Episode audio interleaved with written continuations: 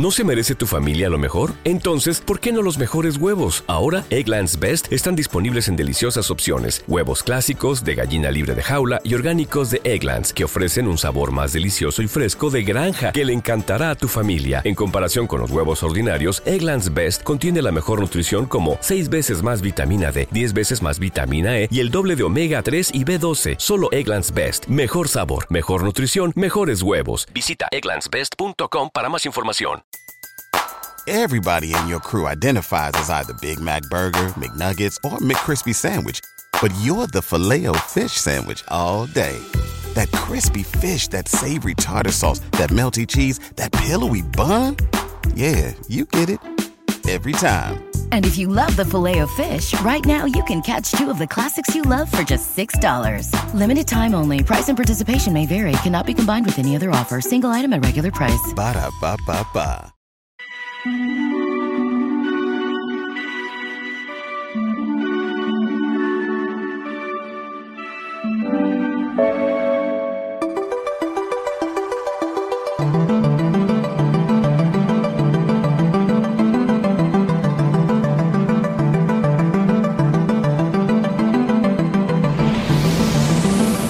en el País de las Maravillas, de Lewis Carroll.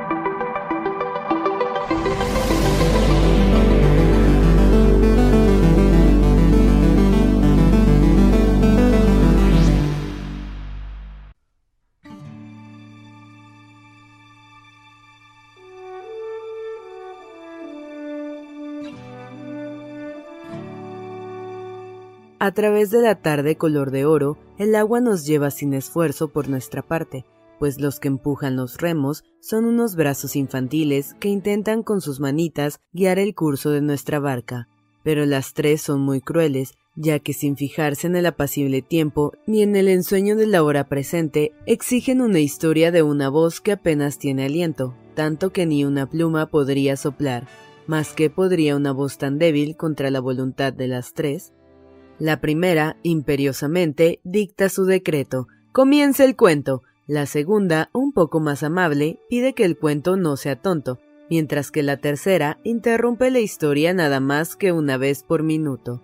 Conseguido al fin el silencio, con la imaginación las lleva, siguiendo a esa niña soñada por un mundo nuevo, de hermosas maravillas, en el que hasta los pájaros y las bestias hablan con voz humana y ellas casi se creen estar allí y cada vez que el narrador intentaba, seca ya la fuente de su inspiración, dejar la narración para el día siguiente, y decía el resto para la próxima vez, las tres al tiempo decían, ya es la próxima vez, y así fue surgiendo el País de las Maravillas, poquito a poco y una a una el mosaico de sus extrañas aventuras, y ahora que el relato toca su fin, también el timón de la barca nos vuelve a ahogar una alegre tripulación bajo el sol que ya se oculta. Alicia, para ti, este cuento infantil. Ponlo con tu mano pequeña y amable donde descansan los cuentos infantiles, entrelazados como las flores ya marchitas en la guirnalda de la memoria. Es la ofrenda de un peregrino que las recogió en países lejanos. Capítulo 1 en la madriguera del conejo. Alicia empezaba ya a cansarse de estar sentada con su hermana a la orilla del río sin tener nada que hacer. Había echado un par de ojeadas al libro que su hermana estaba leyendo, pero no tenía dibujos ni diálogos. ¿Y de qué sirve un libro sin dibujos ni diálogos? se preguntaba Alicia. Así pues, estaba pensando, y pensar le costaba cierto esfuerzo porque el calor del día la había dejado soñolienta y atontada, si el placer de tejer una guirnalda de margaritas la compensaría del trabajo de levantarse y tomar las margaritas, cuando de pronto saltó cerca de ella un conejo blanco de ojos rosados. No había nada muy extraordinario en esto, ni tampoco le pareció a Alicia muy extraño oír que el conejo se decía a sí mismo Dios mío, Dios mío, voy a llegar tarde. Cuando pensó en ello después, decidió que desde luego hubiera debido sorprenderla mucho pero en aquel momento le pareció lo más natural del mundo.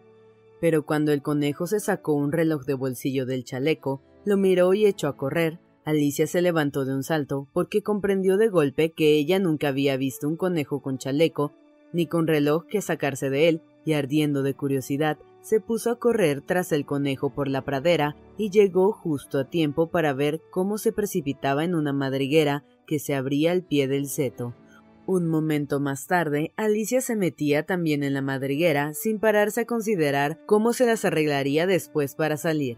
Al principio, la madriguera del conejo se extendía en línea recta como un túnel y después torció bruscamente hacia abajo, tan bruscamente que Alicia no tuvo siquiera tiempo de pensar en detenerse y se encontró cayendo por lo que parecía un pozo muy profundo.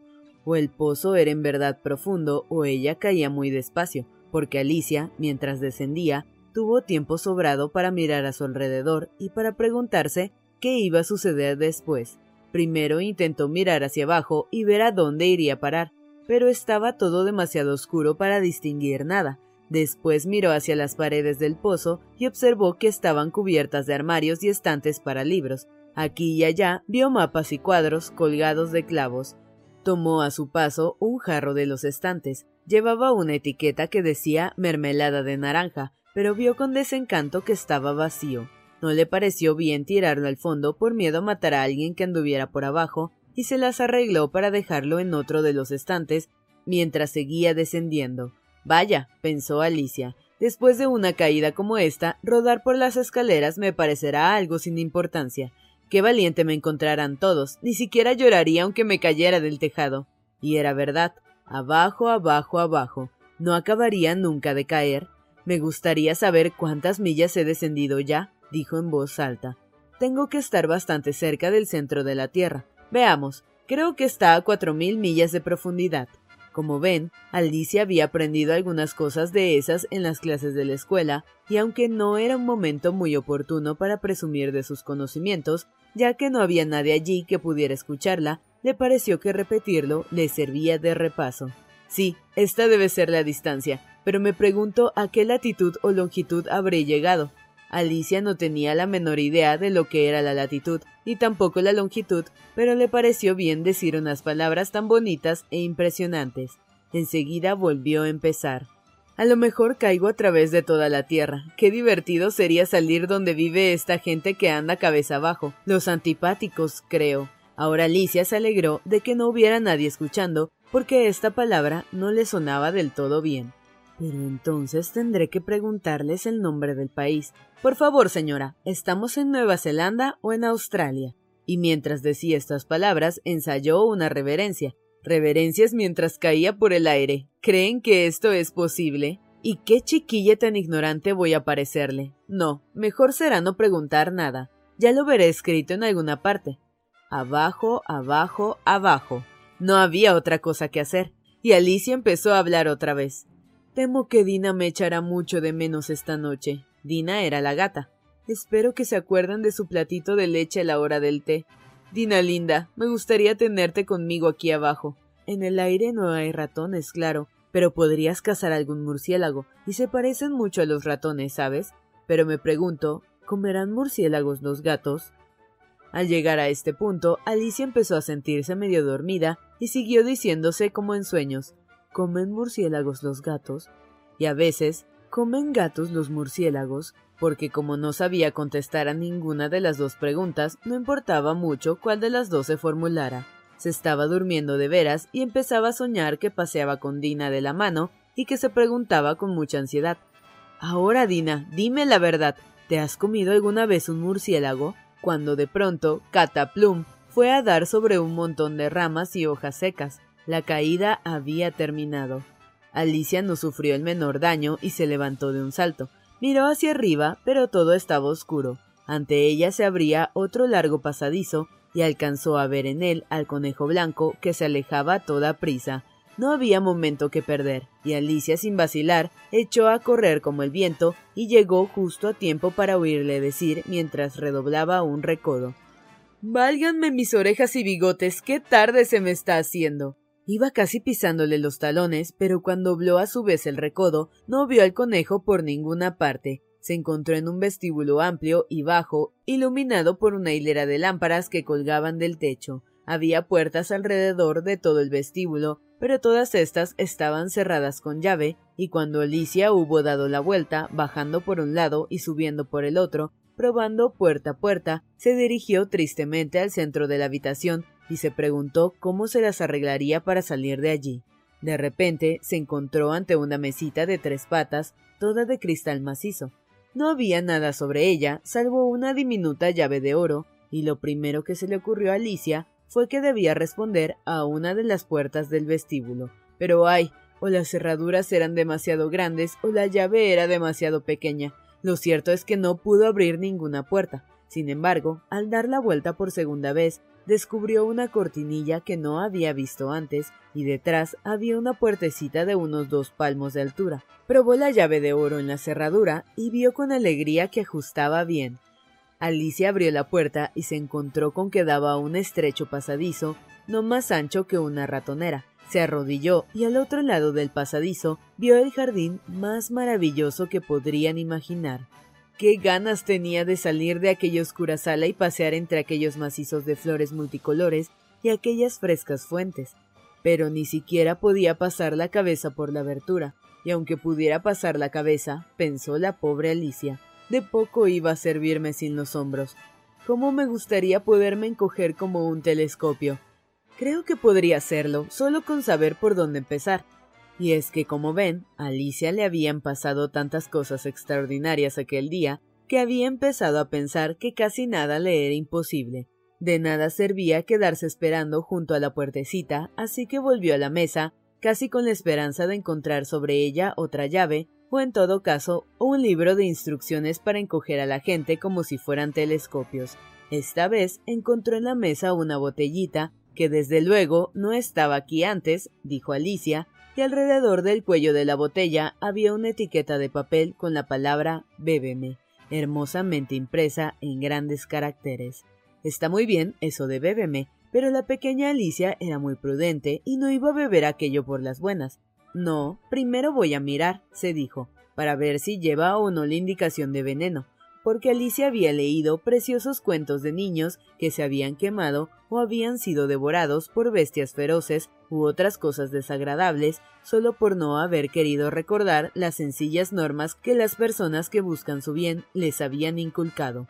Y Alicia no olvidaba nunca que si bebes mucho de una botella que lleva la indicación veneno, terminará a la corta o a la larga por hacerte daño. Sin embargo, aquella botella no llevaba la indicación veneno, así que Alicia se atrevió a probar el contenido, y encontrándolo muy agradable, tenía de hecho una mezcla de sabores de tarta de cerezas, almíbar, piña, pavo asado, caramelo y tostadas calientes con mantequilla. Se lo acabó en un santiamén.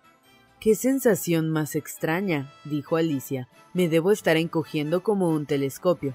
Y así era en efecto. Ahora medía solo 25 centímetros y su cara se iluminó de alegría al pensar que tenía la talla adecuada para pasar por la puertecita y meterse en el maravilloso jardín.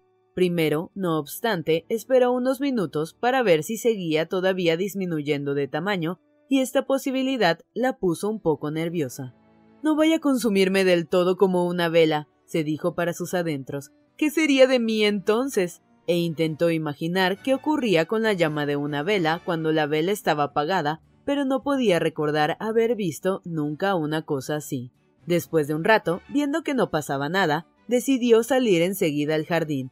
Pero pobre Alicia, cuando llegó a la puerta, encontró con que había olvidado la llavecita de oro, y cuando volvió a la mesa a recogerla, descubrió que no le era posible alcanzarla. Podía verla claramente a través del cristal, e intentó con ahínco trepar por una de las patas de la mesa, pero era demasiado resbaladiza, y cuando se cansó de intentarlo, la pobre niña se sentó en el suelo y se echó a llorar. Vamos, de nada sirve llorar de esta manera, se dijo Alicia a sí misma con bastante firmeza.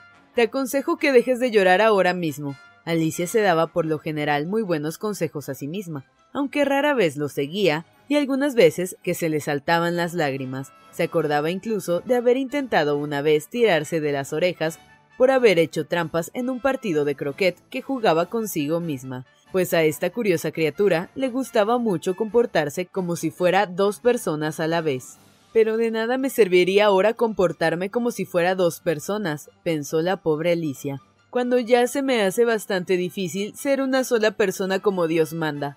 Poco después, su mirada se posó en una cajita de cristal que había debajo de la mesa. La abrió y encontró dentro un diminuto pastelito en el que se leía la palabra cómeme, deliciosamente escrita con grosella. Bueno, me lo comeré, se dijo Alicia, y si me hace crecer, podré tomar la llave, y si me hace todavía más pequeña, podré deslizarme por debajo de la puerta. De un modo o de otro entraré en el jardín, y eso es lo que importa. Dio un mordisquito y se preguntó nerviosísima a sí misma ¿Hacia dónde? ¿Hacia dónde? Al mismo tiempo, se llevó una mano a la cabeza para notar en qué dirección se iniciaba el cambio, y quedó muy sorprendida al advertir que seguía con el mismo tamaño. En realidad, esto es lo que sucede normalmente cuando se da un mordisco a un pastel, pero Alicia estaba ya tan acostumbrada a que todo lo que le sucedía fuera extraordinario que le pareció muy aburrido y muy tonto que la vida discurriese por causas normales. Así pues, pasó a la acción y en un santiamén dio buena cuenta del pastelito. ¿Te preocupas por tu familia? Entonces, ¿por qué darles solo huevos ordinarios cuando pueden disfrutar de lo mejor? Eggland's Best, los únicos huevos con ese delicioso sabor fresco de granja, además de la mejor nutrición como 6 veces más vitamina D, 10 veces más vitamina E y 25% menos de grasa saturada que los huevos regulares, además de muchos otros nutrientes importantes. Así que, dales los mejores huevos. Eggland's Best, mejor sabor, mejor nutrición, mejores huevos.